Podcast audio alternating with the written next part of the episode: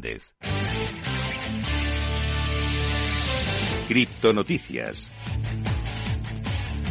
Empezamos a repasar toda la actualidad del mundo cripto y empezamos por la noticia más importante que se produjo ayer y es que PayPal va a permitir transferencias criptográficas a monederos y exchanges externos. Los usuarios de PayPal ahora pueden transferir criptomonedas, incluidas Bitcoin y Ether, a billeteras e intercambios de tercero, casi dos años después de que el gigante de los pagos abriera su plataforma a los activos digitales.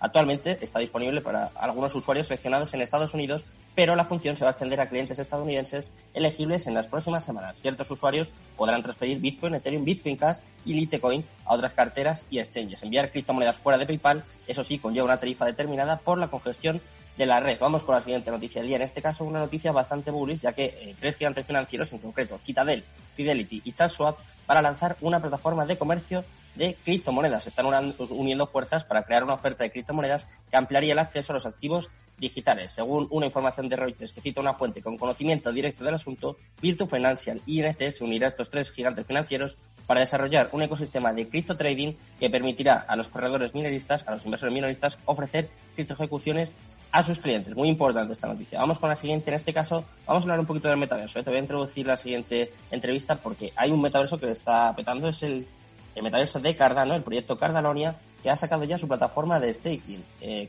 como te contaba, es un proyecto de Cardano Metaverse que ha anunciado el lanzamiento de su plataforma de staking y de acuerdo con su roadmap está previsto que se lance un clan NFT jugable para el usuario de Cardanonia Blockchain a finales de 2022. Y vamos con la última noticia del día. En este caso nos pide un poquito más cerca. En España vamos a dar la enhorabuena a los amigos de Cryptan que han conseguido el reconocimiento por parte del Banco de España. Eh, el reconocimiento eh, les otorga como que es una empresa que cumple con los requisitos de honorabilidad comercial y profesional establecidos para las entidades de crédito y eso sí, con la normativa de prevención de blanqueo de capitales. Les damos la enhorabuena y nosotros ya vamos enseguida con nuestra entrevista del día. Si quieres saber un poquito con Metaverso, quédate, quédate conmigo.